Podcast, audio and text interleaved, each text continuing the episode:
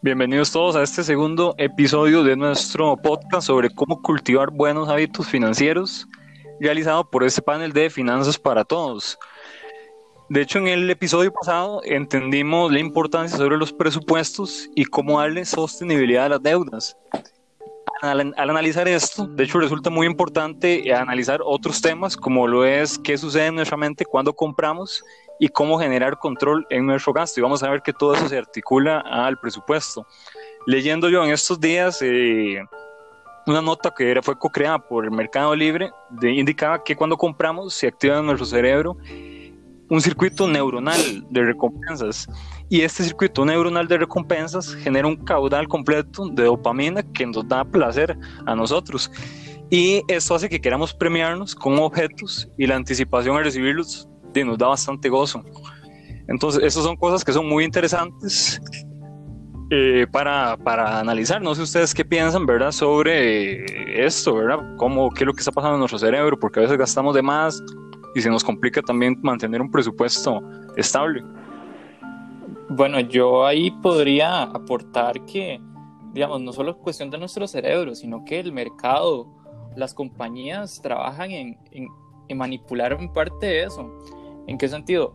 Les doy el caso de que yo trabajo lo que es este eh, comercio como tal, este, ventas, este, y ahí trabajamos parte de, que, ejemplo, en los locales comerciales estudiamos la estructura del, del, local, por decirlo así, y se estudia la parte o qué es lo primero que ven los clientes a la hora de entrar al local. Y una vez que se termina esto, eh, se busca poner X producto que se quiere promocionar, lo que está ahorita lo, lo más nuevo, entonces se coloca ahí para, con, la, idea de que el cliente eso, entra al local y eso es lo primero que ve y una vez ya le surja ese deseo o esa inquietud por adquirir ese bien. Otro detalle está en también igual a nivel de de ventas. Ejemplo, que si es un local comercial, de poner a la vista del cliente lo que queremos vender o lo que tenemos mucho stock y lo que hay poquito stock o cosas este, viejas se ponen apartadas o un poquito lejos a la vista para y precisamente ir motivando un toque más esos detalles de ventas. Entonces yo diría que el cerebro obviamente cumple una gran función, pero el, el mercado también o la publicidad nos juega ahí esas pasadillas ahí a veces para, para obligarnos a comprar. Jason, y usted tocaba un punto es, sumamente importante. Eh, los comercios muchas veces se encargan de crearnos un deseo, ¿verdad? Es, eh, y es que muchas veces también nosotros confundimos el deseo con la necesidad, ¿verdad? es, es, importante saber diferenciar qué es lo que yo necesito y qué es lo que deseo. Aquellas cosas que necesitamos son aquellas cosas esenciales para nuestra supervivencia. Y aquellas cosas que deseo, pongámosle como esos gustitos, ¿verdad? Y importante igual con, con las necesidades, porque hay dos formas también de satisfacerlas. Una es con lo, con lo básico, con lo esencial, otra también es que yo las, este, eh, eh, como les digo, este, alimento esas necesidades, pero ya con, con algo más lujoso, por decirlo así, ¿verdad? Ya no, que tengo sed, ya no tomo agua, sino voy y me compro un refresco. Entonces sí siento que es importante esa parte, mantener diferenciado una cosa de lo otro. De hecho, Joel, es increíble cómo, cómo, cómo todo se va conectando, porque también eso del, del, consumo se basa hasta en cómo nos sentimos. Si nos sentimos tristes, si nos sentimos felices, que era lo que hablaba Danilo, ¿verdad? Porque incluso eh, hay estudios que dicen que hay personas que en depresión o tristes eh, comienzan a comprar más y más y más Correcto, no, totalmente. Y de hecho, esto a nivel mental es, o sea, no, no podemos separarlo, ¿verdad? O sea, está el mercado por un lado atacándonos, pero ese mercado igual genera impulsos en nuestro cerebro a nivel psicológico. Otro estudio que de hecho por ahí veíamos es que, eh, por ejemplo, es diferente cuando uno compra en un mall, ¿verdad? A cuando uno compra en internet. Entonces puede ser que algunos de los que nos están escuchando en este momento sean compradores un poco compulsivos por internet y es porque uno puede incluso generar una adicción al comprar porque hay una espera que uno le da al cerebro, hay un choque ahí que, se le da al cerebro y hace una generación de dopamina aún peor, ¿verdad? Al esperar uno la recompensa. Entonces uno quiere comprar más y quiere comprar más. Entonces yo pienso que el punto de eso que tratamos es identificar qué es lo que pasa en nuestro cerebro. Identificar qué es lo que hace el mercado y poder darle un control a eso, porque al final de cuentas el dinero está para satisfacer necesidades y es importante que, que, gastemos también. Exacto. Sí, no, y, y exacto, y digamos, ahora con la tecnología igual si queremos comprar algo no es necesario ni que nos movamos de, nuestro, de nuestros hogares. Con solamente dar un clic ya podemos comprar lo, lo, que se nos dé lo que se nos dé a gusto.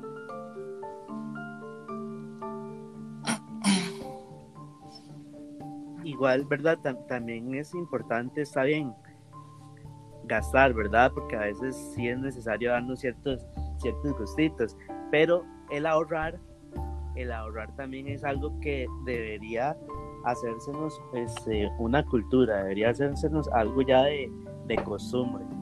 Y hay muchas personas que eso no, no lo ponen en práctica. No sé, eh, tal vez si acaso el, el 30% de las personas ahorrarán pensando en un futuro. Joel, ¿y vos, ahorra, vos ahorras? Sí, sí, de, de hecho, este, hay una forma eh, que yo siento, ¿verdad?, que, que, me ha funcionado bastante y son los ahorros automáticos que se pueden hacer este, a través de, de las cuentas bancarias, ¿verdad? Y es que a uno le van este, reduciendo cierto, cierto monto, ya sea como, como uno lo solicite, semanal, quincenal, y como es dinero que se, se, te está rebajando automáticamente, usted no lo siente. Y, y ahí va, y ahí va, y, se va haciendo un buen ahorro. Ahora, ahí hay un detalle muy importante. Bueno, probablemente Joel ya lo habrá considerado, pero digamos, hay formas de llegar como a un acuerdo con el banco, digamos, que ese dinero esté a X plazo, ejemplo, cinco años, pero que esos cinco años sean capitalizables por ejemplo, a cada mes y eso te genera un rendimiento. Entonces, al final de cuentas, no solo vas a tener el ahorro, sino que el interés que el banco te va a dar por tener ese dinero ahí. Que di, al final de cuentas, ya eso ya no, no solo es un, no se toca un detalle que solo es el ahorro, sino que ya también está generando un ingreso. Que di, es un detalle que hay que considerar. Yo creo que es un detalle sumamente importante. No, Jason, y eso que mencionas, eh, es importante comprender, digamos, un concepto como el interés compuesto, ¿verdad? Que es el interés sobre todo nuestro capital más los intereses anteriores, ¿verdad?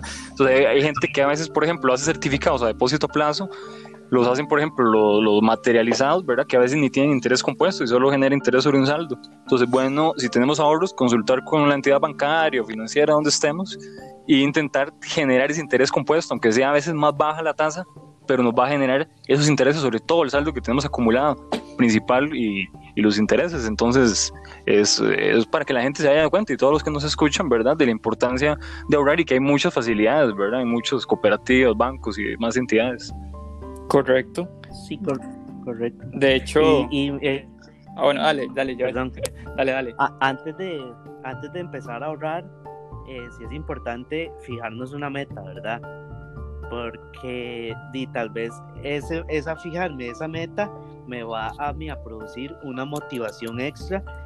Mira, este, mi objetivo es ahorrar para poder comprar eh, cierto artículo. Mi objetivo es ahorrar eh, para poder viajar. Esas metas nos impulsan más y nos estimulan al ahorro. De hecho, Joel, ahora que dices eso, eh, el ahorro va muy de la mano con la inversión con este tema de que si ahorro voy a tener esto. Entonces, básicamente se nos va convirtiendo como una inversión, ¿verdad? De, por ejemplo, hay gente que dice, uy, es que yo estoy ahorrando para comprarme mi casita. pero ya eso se va convirtiendo en una inversión, ¿verdad? A, a largo plazo. No, totalmente. Y de hecho es importante ver, ¿verdad? Porque para invertir, ya que estamos hablando ahora como inversiones en, en casas eh, o en algún medio de producción, ¿verdad? Para, para generar ingresos, eso no se puede hacer sin ahorro es importante empezar con ahorros. De hecho, hay muchos financistas que recomiendan que se ahorre de nuestro presupuesto un 5 a un 10% de todo ingreso neto, ¿verdad? Entonces, en especial para esos países que son que somos de renta media, ¿verdad? O sea, tratar de ahorrar ese rango, si tenemos algunas deudas o demás, ahorrar eso, mantenerlo y, y tenerlo ahí para futuramente generar inversiones y más aspectos. Exacto, Danilo. Incluso eh, ahora que decís eso, eh, hay personas, bueno, un, en clases, ¿verdad? De nosotros, una profesora nos decía que ya países desarrollados ahorran un 20% de su producción. Y uno dice, imagínate. Qué increíble, ¿verdad? Años luz de eso. No, y, y este, con este tema del ahorro, yo eh, leí algo muy, muy interesante y que es realmente este, para tomar en cuenta, que decía, eh, no, hay, no tenemos que ahorrar lo que nos sobra después de haber gastado, sino más bien eh, gastar lo que nos sobra después de haber ahorrado, ¿verdad? Porque muchas veces lo este, vamos y, y gastamos y si nos sobra, pues ahorramos deberíamos hacerlo al contrario. Primero apartamos eso que vamos a ahorrar y si nos queda es lo que podemos gastar, ¿verdad? De hecho, tener... Sí, como un gasto fijo, como un gasto fijo en el presupuesto que sea ahorro. Correcto. Sí, no, incluso en lo que hablábamos en el, en el podcast anterior, ¿verdad? Del presupuesto, es muy importante, sí, eso que dice Joel y lo que dijo Danilo. Eh, un, un, ahorro siempre tiene que ir ahí, ¿verdad? Metido dentro del presupuesto. Porque muchas veces decimos, bueno, ok, esta semana quiero comprarme unas tenis. Entonces, no voy a ahorrar esta semana, no voy a preferir comprar las tenis. No sé si les ha pasado a ustedes.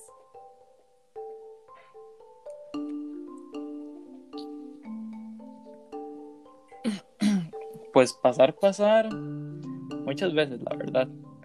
De, uno empieza a trabajar, bueno, lo dije en nuestro primer episodio, uno empieza a trabajar y, al final de cuentas de, comienza a echarse, como dicen, el, dinero encima y, al final de cuentas de, uno ahí poco a poco comienza a acomodarse con el dinero, ¿verdad? Igualmente, ¿verdad? Debemos tener lo que es una flexibilidad. También es que no debemos ser, mira, este, eh, voy a, privarme de todo porque necesito ahorrar, ahorrar, ahorrar. Eh, tampoco es la idea, ¿verdad? Sí podemos ser ciertamente flexibles, pero nunca dejar de lado el hábito de, del ahorro. No, totalmente. Y de hecho hay muchas cosas que se nos vienen a futuro, ¿verdad? Ahorita, el año pasado, y, aún vivimos un periodo de, pandemia, ¿verdad? En la que han habido crisis económicas tremendas.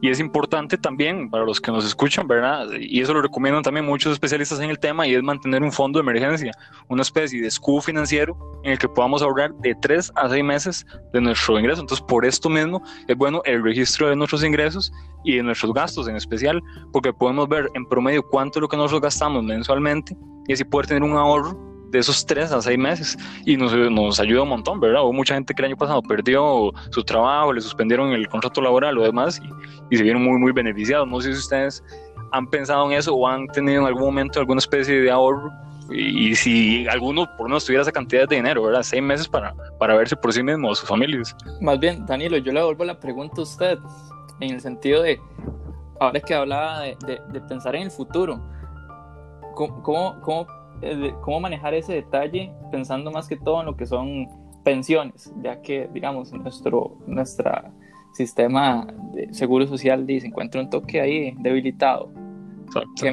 Y eso es todo, todo un tema. eso es todo un tema porque de hecho hay previsiones de que en el 2050 al menos el, régimen del IBM, ¿verdad? Va a llegar a, estar escaseado totalmente. Entonces yo pienso que este mismo tema que hablaba, y si, vos me lo preguntas, yo diría es tener un escudo financiero. O sea, si por de momento tres a seis meses y comenzar a, a invertir, ¿verdad? Quizás tener una propia casa, ¿verdad?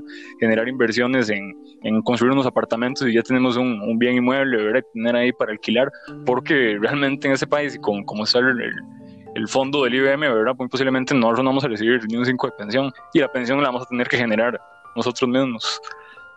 Por ahí a mí me han dado un dato de que, digamos, uno podría empezar a, a, generar su propio, su propio ahorro como un tipo de, de pensión por medio del Banco Popular, pero sinceramente les quedo viendo el dato completo de eso, o de tal vez algún Debe ser una pensión, una pensión no contributiva. Ajá, pero el dato específico sí les quedo, se los quedo viendo. Sé que era con el Banco Popular.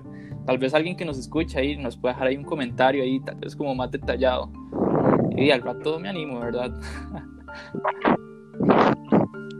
por favor, porque así todos nos vamos retroalimentando, ¿verdad? Y, eso es lo importante, que al final todos como sociedad, ¿verdad? Compartamos y vayamos uniéndonos y, en especial en esos temas financieros que son tan importantes, porque con el dinero que comemos y satisfacemos nuestras necesidades. Estamos realmente muy agradecidos por todos los que nos han podido escuchar el, el día de hoy. Por favor, síganos escuchando, ¿verdad? Para siguientes podcasts. Recuerden que estamos los días miércoles, los días domingos en nuestro canal de YouTube y nuestra página de Facebook. Que denle like, suscríbanse como Finanzas para Todos. Nos escuchamos pronto y muchísimas gracias por, por ese tiempo.